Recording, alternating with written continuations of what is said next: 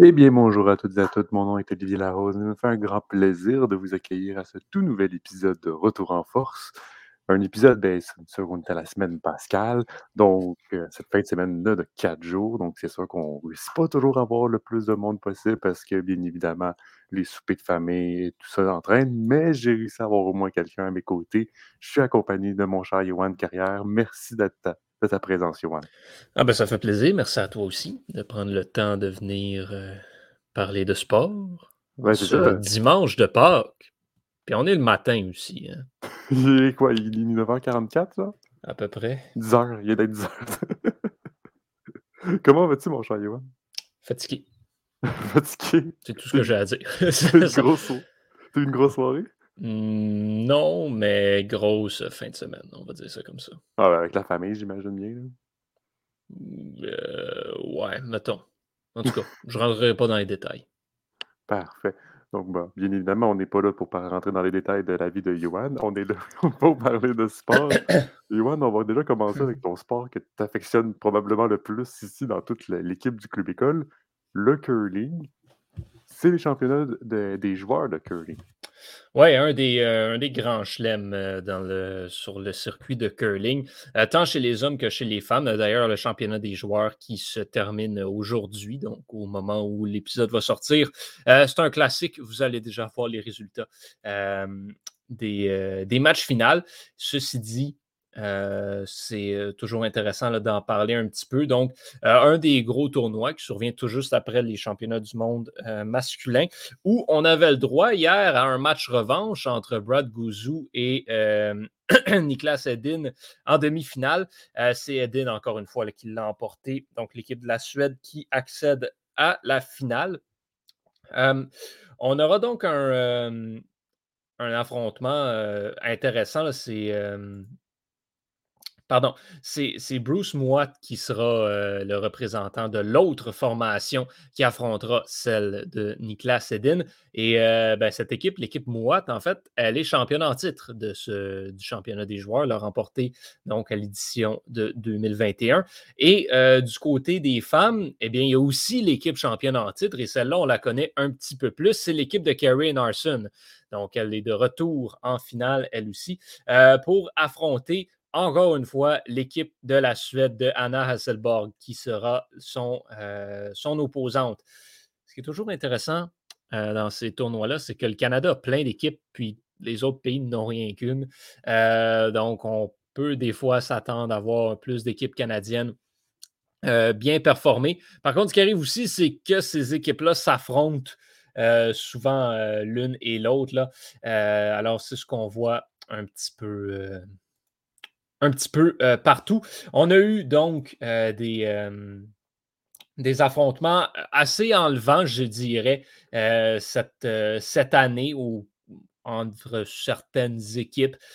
si je ne note le Brad Jacobs, qui en est un de ses dernières présences euh, sur le circuit. Euh, a livré des, euh, des, batailles quand même assez intéressantes, je dirais. Là, contre Team Epping aussi, c'est justement c'est deux, deux, équipes qui vont se dissoudre partiellement à la fin de la présente saison. ça s'est terminé 9-3 en faveur de Jacobs. il y en a encore dans le corps à donner vraisemblablement. Donc, euh, c'est le genre d'affrontement qu'on voulait voir un petit peu. Là. On a eu un classique Gouzou Koé aussi hier, euh, le genre d'affrontement qui euh, promet à chaque fois, puis encore une fois, qui a livré la marchandise assurément. Un classique Fleury et aussi, qui a été très relevé. Donc, c'est toujours un petit peu ça qui, est, qui, est, le fun de suivre, justement, comment nos équipes canadiennes euh, s'affrontent entre elles avant ensuite d'aller, justement, chez les femmes. On a Hasselborg de la Suède, on a Yves Muirhead euh, du côté de la Grande-Bretagne également, qui est toujours une, menace. Chez les hommes, ben, moi, Edin, euh, peut-être les deux meilleures équipes au monde, en dehors du Canada pour sûr. Moi, qui vient de l'Écosse, il faut le, faut le mentionner. je ne l'avais pas indiqué. alors, c'est c'est un bon championnat qu'on a eu euh, jusqu'ici, ce championnat des joueurs de cette saison. Écoutez, euh, c'est sûr que c'est plate de ne pas voir d'équipe canadienne du côté des hommes, mais c'est la constance cette année euh, dans les finales. Il n'y en a pas. On aurait pu en avoir, mais euh, bon, Gouzou qui, comme je le dis, perd euh, en demi-finale contre Niklas Edin. Et dans l'autre demi-finale, ben, Brandon Butcher aussi y était, mais a lui aussi perdu. Donc, bon, si on peut dire, là, troisième et quatrième place va au Canada. mais il y aura euh, un match final qui sera donc disputé euh, ce soir. Et donc, on a eu, euh, on a eu Jacobs, Gunlockson et McEwen aussi qui se sont rendus jusqu'au quart de finale chez les hommes. Du côté des femmes, il y a eu un petit peu moins d'équipes canadiennes qui ont performé. si on regarde le tableau, bon, il y a bien sûr Carrie Narson qui se retrouve en finale. comme je le disais, il y a eu Tracy Fleury. Donc, les deux équipes sont affrontées en, en demi-finale. Narson qui l'emporte. Et il y avait Rachel Oman aussi qui a atteint les demi-finales contre euh, Hasselborg, qui a perdu 8 à 7. Donc, euh, petite déception de, euh, de ce côté-là. c'est pas, pas un drame. par contre, du côté des femmes, comme on dit, Karen Arson a la chance de remporter ce tournoi-là pour une deuxième fois de suite. C'est oh. pas mal ça qui fait le tour de ce, un, des grands chelems de la saison qui va venir conclure cette saison de curling, là, qui reste quelques semaines à celle-ci euh, d'ailleurs. Oui, parce que ça, peut-être que je m'y connais, vu que moi qui ne se connais pas assez en curling, je regarde, tu me dis championnat des joueurs puis championnat du monde, c'est pas mal la même chose, non? Ben, c'est parce que, ben oui et non, parce que le championnat du monde, euh, c'est par pays, right? OK. Euh, championnat des joueurs, la différence, c'est justement, c'est c'est les équipes. Donc, tu prends le classement des équipes, le classement mondial des équipes, pas des pays. Donc, euh, il y a une petite différence de ce côté-là. Puis, c'est justement, c'est un, de, un des tournois du grand chelem, d'espèce d'invention canadienne pour comme avoir plus de tournois de curling qui valent semi quelque chose. Euh, fait qu'il y a quelques tournois dans l'année qu'on appelle les, les, Grand Slam of Curling. Euh, puis c'est justement ça, c'est Sportsnet qui a comme lancé ça. Euh, et c'est justement, ça se joue, euh, ça se joue dans notre cours arrière. Et euh, ben, c'est les meilleures équipes. Donc, c'est pour ça que le Canada a comme 5-6 équipes, puis tous les autres pays en ont juste une. C'est un petit peu ça. En, gros, en gros, ils ont juste vu que le championnat du monde, il y avait juste une équipe. Fait qu'ils se sont trouvés un moyen pour en mettre plus. un autre tournoi. Ouais, ben c'est parce que c'est justement ça qui arrive aussi, c'est qu'au Canada, on a beaucoup d'équipes. Alors, euh, ben, outre les, euh, compétitions euh, provinciales qui donnent ensuite accès aux compétitions nationales, ben, il n'y a pas beaucoup de gros affrontements pour ces équipes-là. Si on pense l'équipe de Tracy Fleury, notamment, ou l'équipe de Brandon Butcher. Bon, Butcher a été l'équipe Canada l'année dernière, mais pas eu beaucoup de compétition, on s'entend. Euh, alors, ça, c'est des équipes qui. Euh, là, c'est la seule chance qu'ils vont avoir de compétitionner contre les meilleurs à l'international euh, et de voir qu'est-ce qu'ils peuvent donner. Alors, c'est un. D'où l'intérêt de ces, de ces tournois-là aussi. Parfait. Ben maintenant, parlons, un peu de soccer. Donc, on avait des matchs de, matchs retour des champions, de la Ligue des champions. Donc, c'était les quarts de finale. On avait, comme je le disais tantôt, des matchs retour. Euh, le match le plus enlevant, où est-ce que le match tout s'est déroulé, c'est probablement le match, la rencontre entre Chelsea et le Real Madrid. Il faut savoir que Chelsea, faut savoir où est-ce que déjà à, l'aller, ça va terminer avec une nulle. Et ensuite, au, retour, Chelsea menait 3-0 après la mi-temps. Ce qui est extrêmement bien. Ah non, ça n'avait pas fini nul, excuse-moi. Comment ça avait fini nul? Ça avait fini 3-1. Tu finis 3-1 pour euh, Real Madrid. Excusez-moi. Mon erreur. Donc, les, la première mi-temps, donc au match retour, euh, ça, donc Chelsea avait 3 buts. Donc, au cumulatif, avec euh, le, le, but, donc ça faisait 4 à 3. Donc, pour Chelsea. Et qui est-ce qui est arrivé en tant que sauveur? Karim Benzema. Bien évidemment. Bon, il n'a pas marqué le but, égalisateur, mais le but vainqueur à la 96e minute, si on peut se dire, ça peut tout jouer. Karim Benzema envoie le Real Madrid en demi-finale, qui va affronter, qui va affronter Manchester City. qui avait donc gagné 1-0 au match, au match aller, mais finalement, ça fait 0-0 au match retour. Donc, on s'assure une qualification comme ça. Le match aller autodécidé qui allait à la, demi-finale. De l'autre côté, euh, le Bayern de Munich euh, a été en pression parce qu'ils avaient perdu la première rencontre 1-0 euh, face au Villarreal. Eh bien, ça a terminé nul. Donc, le Bayern de Munich est éliminé en Ligue des Champions en quart de finale. C'est assez surprenant lorsque tu vois, tu joues contre le Villarreal. Normalement, c'est supposé d'être une formalité pour le Bayern Munich quand tu espères aller loin. Donc, tu espères même aller à la finale. Mais après, bon, ils ont fait une Paris Saint-Germain. Comme d'habitude, on est rendu habitué en Ligue des Champions. Mais malheureusement, pour le Bayern, c'est vraiment une déception surprenante et une sortie surprise pour, de leur côté.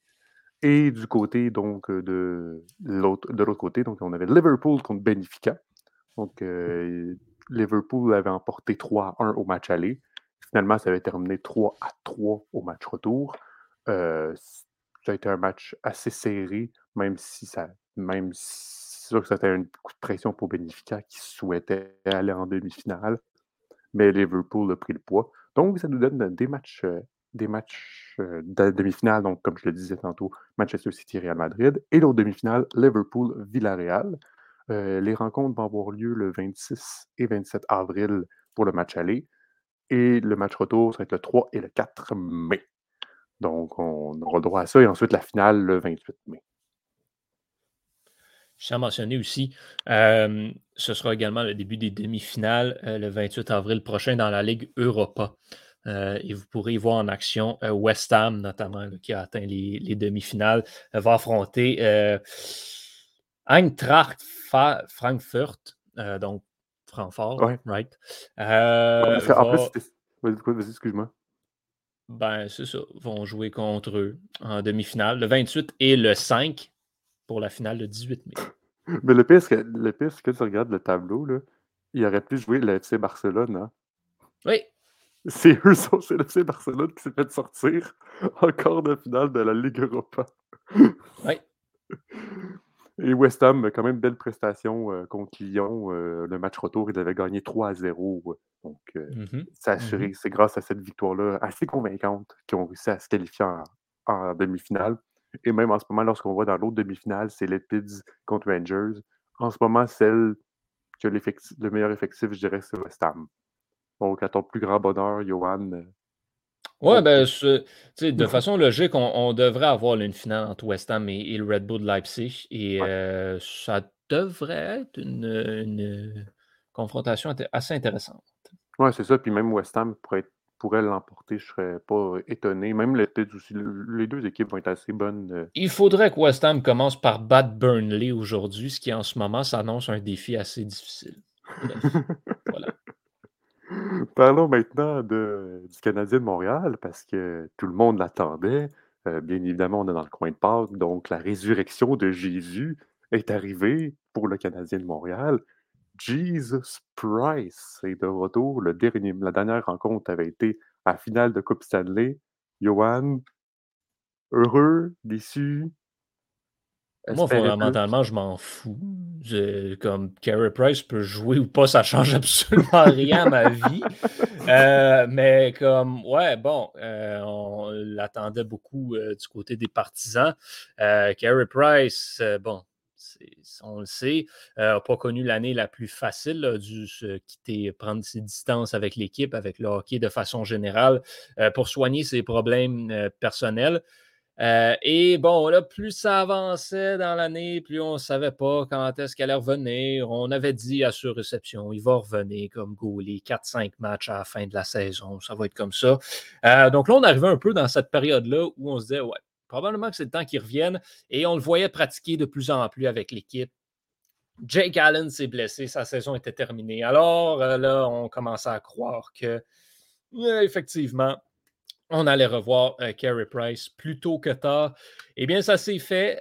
donc, ça a été confirmé lorsqu'il a pris part à l'entraînement comme gardien partant C'était vendredi dernier, alors que le Canadien recevait les Highlanders de New York. journée assez particulière parce qu'en plus du retour de Carey Price, ben, c'était le jour où on a appris le matin même le décès de Mike Bossy. Mike Bossy qui a joué l'entièreté de sa courte carrière, je vais dire, avec les Highlanders de New York, donc les Highlanders qui étaient en ville. donc, on a rendu un petit hommage à Mike Bossé avant le début du match. Euh, match qui a été euh, tout à l'avantage des Canadiens au niveau jeu, mais à l'avantage des Highlanders au niveau pointage. Donc, euh, Carey Price qui a fait le travail, mais à un moment donné, les Highlanders ont, ont été plus opportunistes et pour les Canadiens, ben, ils se sont butés à un Ilya Sorokin en pleine possession de ses, de ses moyens. Euh, il y a Sorokin, donc le gardien de but des Highlanders, qui a été étincelant, 44 arrêts sur 44 lancés. Euh, pour Carey Price, bien, il accorde deux buts dans ce match là, qui s'est terminé 3-0, mais le troisième but dans un filet désert, donc accorde euh, deux buts sur 19 lancés, donc 17 arrêts à son retour au jeu. donc correct, il n'a pas semblé euh, pas là, mais bon, en fait, c'était la performance à laquelle on s'attendait de lui, je dirais. Euh, en tout cas, pour ma part, euh, c'était exactement ça que, que je croyais qu'il allait arriver pour Price. Et ben, pour le Canadien, c'est juste bon, du pareil au même. Pas capable de marquer ne serait-ce qu'un petit but. Carey Price n'a pas gardé les buts, donc bien sûr, samedi contre les Capitals. Euh, qui l'ont emporté 8 à 4 contre les Canadiens. Par contre, on pourrait fort probablement voir euh, Price de retour en action ce mardi, alors que le Canadien va recevoir le Wild du Minnesota et Marc-André Fleury.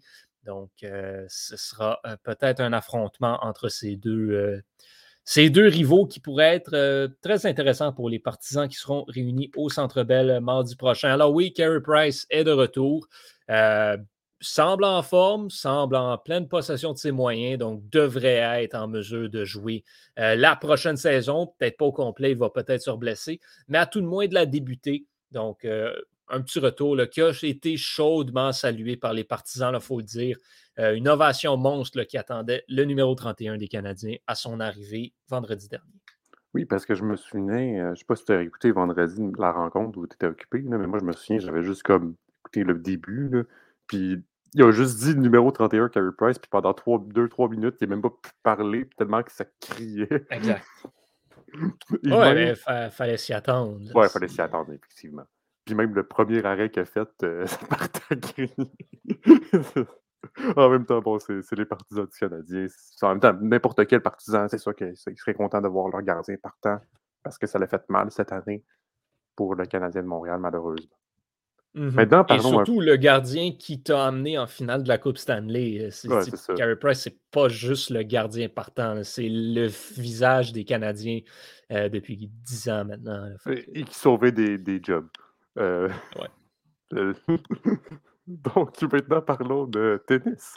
Parce qu'on avait un tournoi de l'ATP 1000 à Monte Carlo. On était à Monte Carlo avec plusieurs personnalités qu'on a pu voir même. Il y avait Neymar, on a vu aussi il y avait Marco Verratti, les joueurs de soccer. Euh, Charles Leclerc était là dimanche. Oui, mais peu importe ce que tu fais à Monaco, il va avoir un gros party.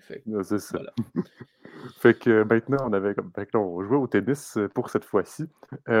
donc, c'est assez surprenant parce qu'on avait le retour de Novak Djokovic. On se demandait, tu sais, avec évidemment tout ce début de saison avec qui ne voulait pas montrer son, son statut vaccinal, donc ce, début de saison-là qui était un peu plus étrange pour lui, eh bien, était présent à Monaco. On se demandait qu'est-ce qu'elle allait faire, on demandait qu'est-ce qu'elle allait donner.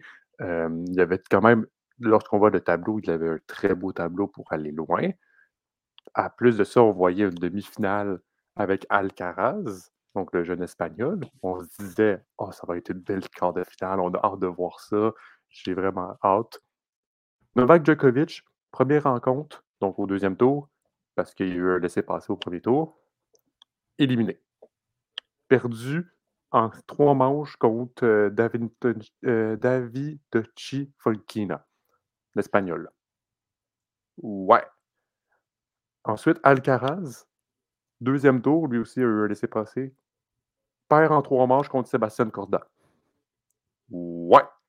On disait qu'Alcaraz était on prenait beaucoup Alcaraz pour dire qu'il était au deuxième tour qu'il était un très bon joueur de de terre battue, mais malheureusement, il été éliminé au deuxième tour.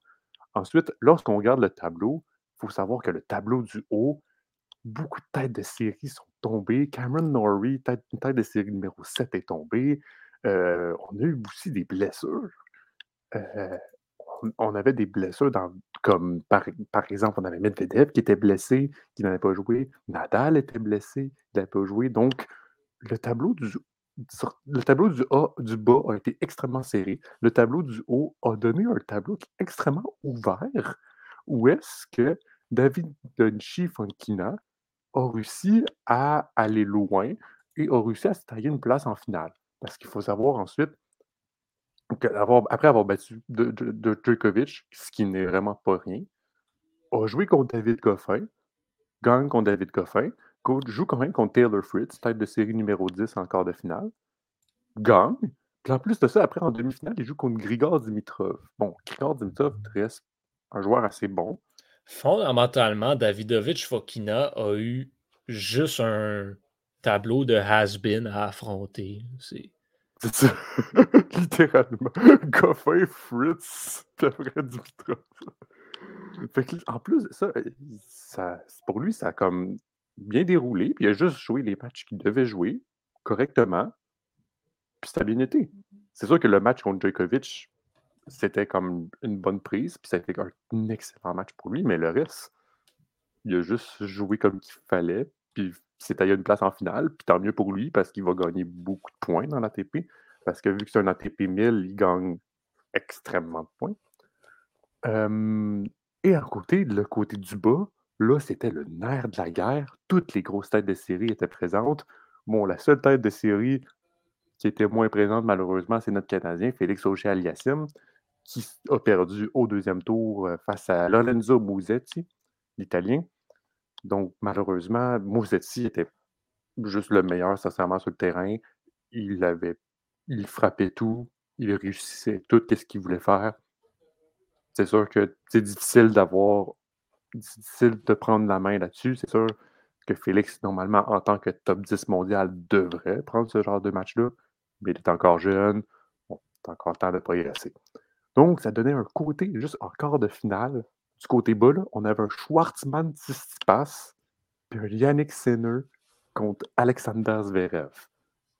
Puis après, je vous disais qu'en haut, il y avait David Fonkina dans le quart de finale, puis Dimitrov aussi. ça reste que ça a été extrêmement chaud chaudement disputé. Heu, bien évidemment, Tsitsipas et Zverev l'ont remporté, mais ça a été extrêmement serré pour les 2. Et ensuite, on a donné une un match de demi-finale heu, Stefanos Tsitsipas contre Alexander Zverev. Le Grec s'est imposé en 2 manches, 6-4 et 6-2. Ça a été un match assez a assez, heu, à la hauteur de de ce qu'il est capable de faire. Donc ça va donner une finale de Tsitsipas, Davin Davidovich Fokina, je vais y arriver. Et maintenant même le match Davidovich. Da Davidovich, c'est ça? Ouais. Heu, le et c'est donc, heu, Stefanos Tsitsipas qui vient tout juste de le remporter, donc regagne le tournoi qu'il avait remporté l'année passée, heu, donc le tournoi de Master Monte-Carlo. Heu, match tu as terminé 6-3 et 7-6, donc la 2e manche un petit peu plus serrée, mais ça reste que Tsitsipas l'emporte et obtient son 2e trophée dans ce tour à Monte-Carlo. Et aussi, on avait d'autres tennis côté des dames, Johan, la Billie Cup avait lieu. Les qualifications de la Billie Jean Cup, excuse-moi. Ouais, les qualifications pour la coupe, heu, Billie King. Hem, espèce de scénario bizarre, premièrement, parce que, ben, heu, c'est une compétition internationale, hein. Ça, ça veut dire que la Russie ne peut pas participer, le Bélarus non plus. Alors là, il fallait faire quelque chose avec ces équipes-là. Il fallait trouver une façon de régler les affrontements prévus de ces 2 nations-là. Donc le Bélarus a, heu, perdu par forfait son affrontement contre la Belgique. Donc la Belgique, heu, accède au aux finales directement carrément de la coupe Billie Jean King, heu, tout comme, la Slovaquie aussi. qui, a, reçu son bail directement, son laissé-passer, et l'Australie, qui, donc l'Australie qui est numéro un mondial, va prendre la place de la, de la Russie qui se qualifiait automatiquement en tant que championne en titre. Donc, ça, on en est là. Maintenant, il y avait d'autres affrontements ensuite là, donc pour, ces, euh, pour ces rondes de qualification-là. On commençait avec euh, l'Italie contre la France. Euh, la France qui n'avait pas l'alignement du siècle cette année. Et ben, pour l'Italie, il y a, on peut dire merci à Camilla Giorgi qui a fait tout le travail en simple, a remporté aisément ces deux parties. et finalement, euh, Jasmine euh, Paolini aussi, qui avait remporté son match de simple. Donc, même si la France a réussi à mettre la main sur le double, euh, c'est l'Italie qui l'emporte au compte de 3 à 1. Ensuite, on avait l'affrontement entre les États-Unis et l'Ukraine. ça, ça a été tout un, tout un duel entre les deux formations. L'Ukraine qui dernièrement trouve une façon là, je me demande vraiment qu'est-ce qui peut bien motiver l'Ukraine à bien performer. Euh, mais il reste qu'ils nous sortent des, euh, des belles performances. Là. Diana Yastremska, notamment, euh, qui, qui, a battu Jessica Pegula 6-3 et 6-4 dans leur affrontement de, finale. Et Katarina Zavatska, qui a battu Shelby Rogers euh, de son côté, 6-3 et 6-4 également. Donc, ça a pris, euh, ça a pris la limite, là. ça s'est euh, joué selon le. selon le, match de double, en fait, c'est ça qui a pu départager les deux. Le, match de double, donc, qui est allé du côté des États-Unis, c'est Jessica Pegula, bien sûr, qui était en double avec Asia Muhammad et les États-Unis qui l'emportent 3 à 2 contre l'Ukraine. Autre affrontement euh, quand même serré entre la Tchéquie et la Grande-Bretagne. Euh, ces deux équipes-là qui envoyaient un alignement assez solide. Euh, Marketa Vondrousova du côté de la Tchéquie a fait le travail a remporté le match de double avec Karolina Mukova, a remporté son match de simple contre Harriet Dart et là où ça s'est joué, c'est cette victoire-là contre Emma Raducanu euh, une victoire euh, assez expéditive de 6-1 et 6-1. Euh, donc, du côté, là, bien sûr, de, la Grande-Bretagne, je le disais, c'était Harriet Dart avec Emma Raducanu et Katie Swan pour jouer le double avec Dart. Donc, victoire de la Tchéquie 3 à 2. Le Kazakhstan a surpris l'Allemagne, euh, je dirais. Euh, bon, Elena Rybakina euh, en est une qui est sur sa, lancée, l'une des étoiles montantes de la WTA. Elle a remporté ses deux matchs de simple, notamment celui contre Angélique Kerber. Et ultimement, c'est ce qui a fait la différence. le Kazakhstan qui l'a emporté 3 à 1. On n'a pas eu besoin de jouer le quatrième match de simple. et ce, même si l'Allemagne avait gagné euh, le double, euh, c'est le Kazakhstan qui s'est imposé dans les trois autres matchs de simple. Le Canada affrontait la Lettonie. Euh, grosse, grosse performance des Canadiennes qui l'emportent 4 à 0. Leila Fernandez qui a été intraitable et Rebecca Marino aussi qui, elle, est de retour là, sur à l'action depuis quelque temps. Elle a remporté son match de simple contre Daniela Vismane, victoire en trois manches. Et, le double l'a remporté aussi, donc Gabriela Dabrowski et Carole Jao. Euh, on n'a pas eu besoin donc de jouer le, euh, quatrième match de simple. Le Canada qui l'emporte 4 à 0. affrontement à sens unique aussi entre l'Espagne et les Pays-Bas. L'Espagne qui s'impose 4-0 également, euh, avec un alignement correct. Euh, Sarah Soribes Tormo, qui est une excellente joueuse, euh, je te dirais que c'est pas mal la seule semi-vedette qu'on avait du côté de l'Espagne, mais les Pays-Bas, c'est pas une nation de tennis. que voilà. Dernier affrontement, c'était l'affrontement un peu attendu entre la Pologne et la Roumanie. Et la Roumanie a envoyé son alignement D. Alors la Pologne a gagné 4-0 euh, dans un affrontement entre les deux nations, un peu sans saveur, euh, je dirais. Euh, Iga Swiatek qui a absolument démonté, littéralement a rayé la Roumanie de la map. 6-1, 6-0 et 6-0, 6-0 contre des joueurs dont je ne vais même pas me risquer à prononcer le nom. Le troisième match de simple euh, qui est remporté par la Pologne, c'est Magdalinette qui l'a emporté. Elle, ça a été un peu plus long. Il a fallu trois manches pour qu'elle l'emporte. Et le double aussi est allé aux Polonaises, donc il l'emporte 4 à 0. C'est donc dire que la Pologne, l'Espagne, le Canada, le Kazakhstan, la Tchéquie, les États-Unis et l'Italie ensuite euh, avance au, euh, final de la Coupe euh, Billie Jean King. elles vont rejoindre donc, comme je le mentionnais, l'Australie, la Belgique, la Slovaquie et la Suisse. Donc, ces équipes-là qui étaient déjà qualifiées vont retrouver ça. Ça va être les 12 équipes qui vont prendre part au final de la Coupe Billie Jean King qui aura lieu en novembre prochain. Si on faisait des des remerciements de la tu sais, on fait je sais pas si tu te souviens quand on faisait des remerciements de la semaine, ça aurait été probablement ça, la Roumanie, pour avoir été faite démonter par Ringas Jonte. Ouais, ben, euh la Lettonie aussi, on peut dire que ça n'a pas été fameux, fameux leur affaire euh, contre le Canada non plus. bon, 4-0, 4-0, c'est ça qui arrive. Euh, mettons qu'on va se reprendre l'année prochaine. La Roumanie, c'est assez décevant, comme je le disais, pour toutes sortes de raisons. on n'a pas envoyé Simona Alep et Sorana Sistea. Donc, c'est ce qui a fait la différence à la fin de la journée. Et aussi ce là lorsqu'on voit ces rencontres, 6-1, 6-2, 6-2, 6-1. oui, Léla Fernandez, comme je dis, l'expression anglaise, elle a été lights out. C'est ça. Mais c'est parce qu'aussi, même, elle, se demandait si elle voulait y aller parce que c'est la saison en terre battue. Faut... Puis là, vu que c'est à Vancouver, euh, Vancouver n'a pas de terre battue. Il faut savoir, même au Canada complet, je pense même pas qu'il y a un terrain de terre battue. Peut-être ben que je me trompe. Là. Ben oui, il y en a. Il doit en avoir, mais ça reste que c'est pas. Ben, attends, des terrains de. Attends, des terrains de terre battue où ce que se joue des tournois de l'ATP de la WTA. Non, mais des terrains de terre battue, il y en a. Il y en a sur le toit du stade Jory. Le stade IGA, en fait. Oui, c'est ça. il, y en a, il y en a un peu partout. Là. Tu vas en région, il y a plein de terrains de terre battue où tu peux jouer.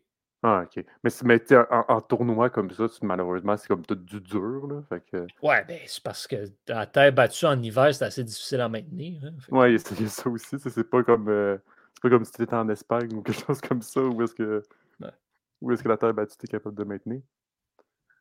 Maintenant, parlons, ben, on parlait de curling euh, ce matin, ben, ben, pas ce matin, plutôt dans, dans, dans l'épisode. Maintenant, parlons de bon sport, le passage artistique. On avait les championnats du monde junior.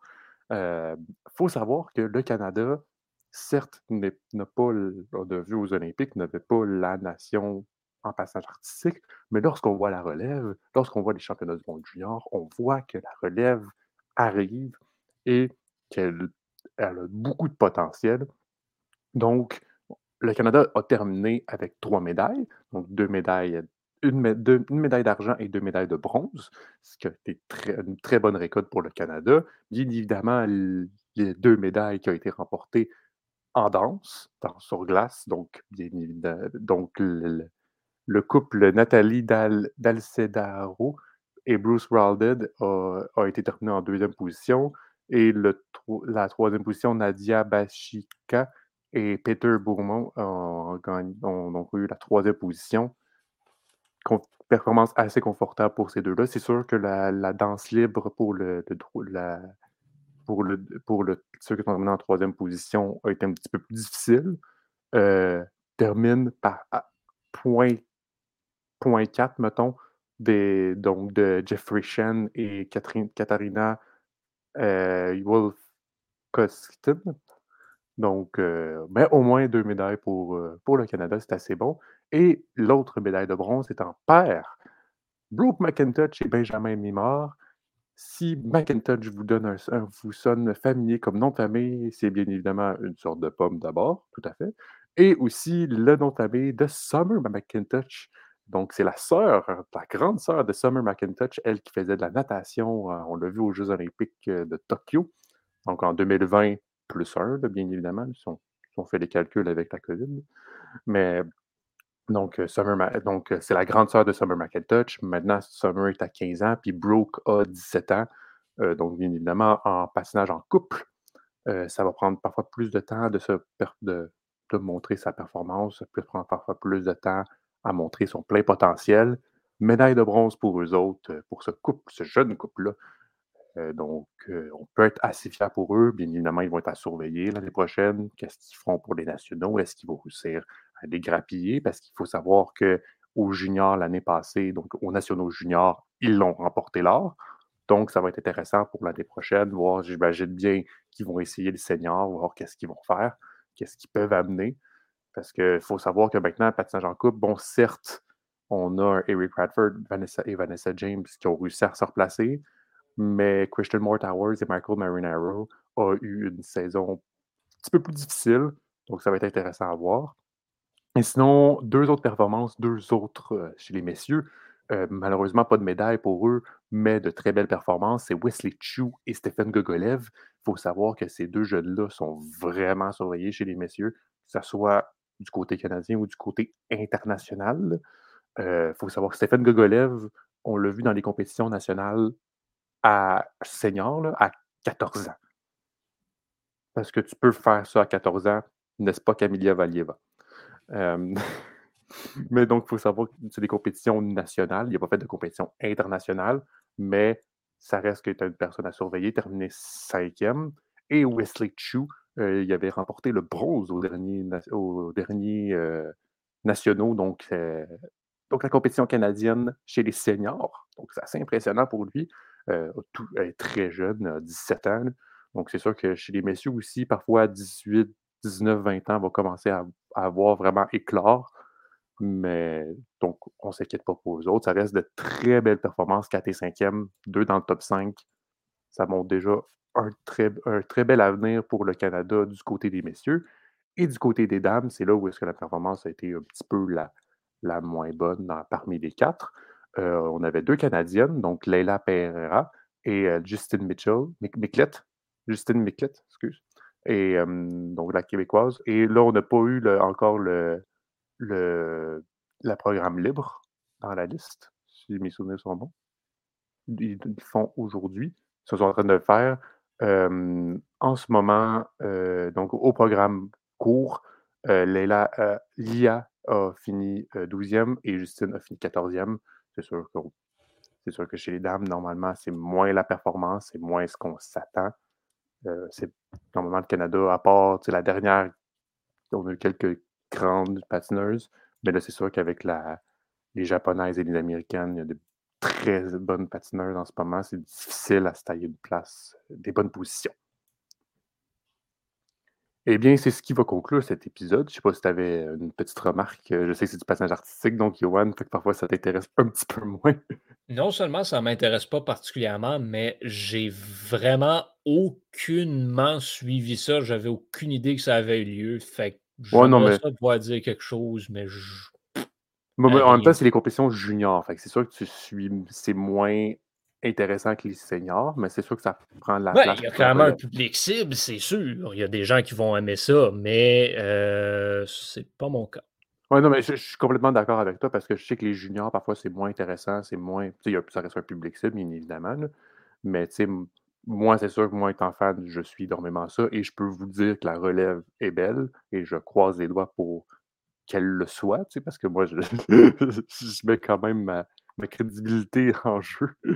Mais lorsque je vois, là, c'est quand même des compétitions juniors qui permettent de voir qu'est-ce qu'ils donnent. Je sais pas si c'est ça aussi. Il y a tout ça en curling, des compétitions juniors? Mais certainement. Fait que c'est ça. Fait que, mettons, curling, ça permet de voir qu'est-ce qu'il y a comme relève, puis qu'est-ce qui peut être beau pour l'avenir. Mmh exact, c'est comme ça partout. eh bien, c'est ce qui va conclure l'épisode, un épisode un petit peu plus court, ben, parce qu'on va donner une raison, c'est Pâques.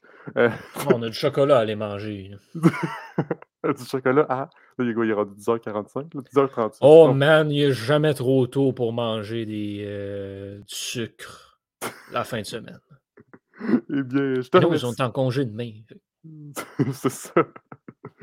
Ben, congé. Bon, moi, malheureusement, avec mon travail, je n'ai pas l'honneur d'être en congé ni à Pâques, ah!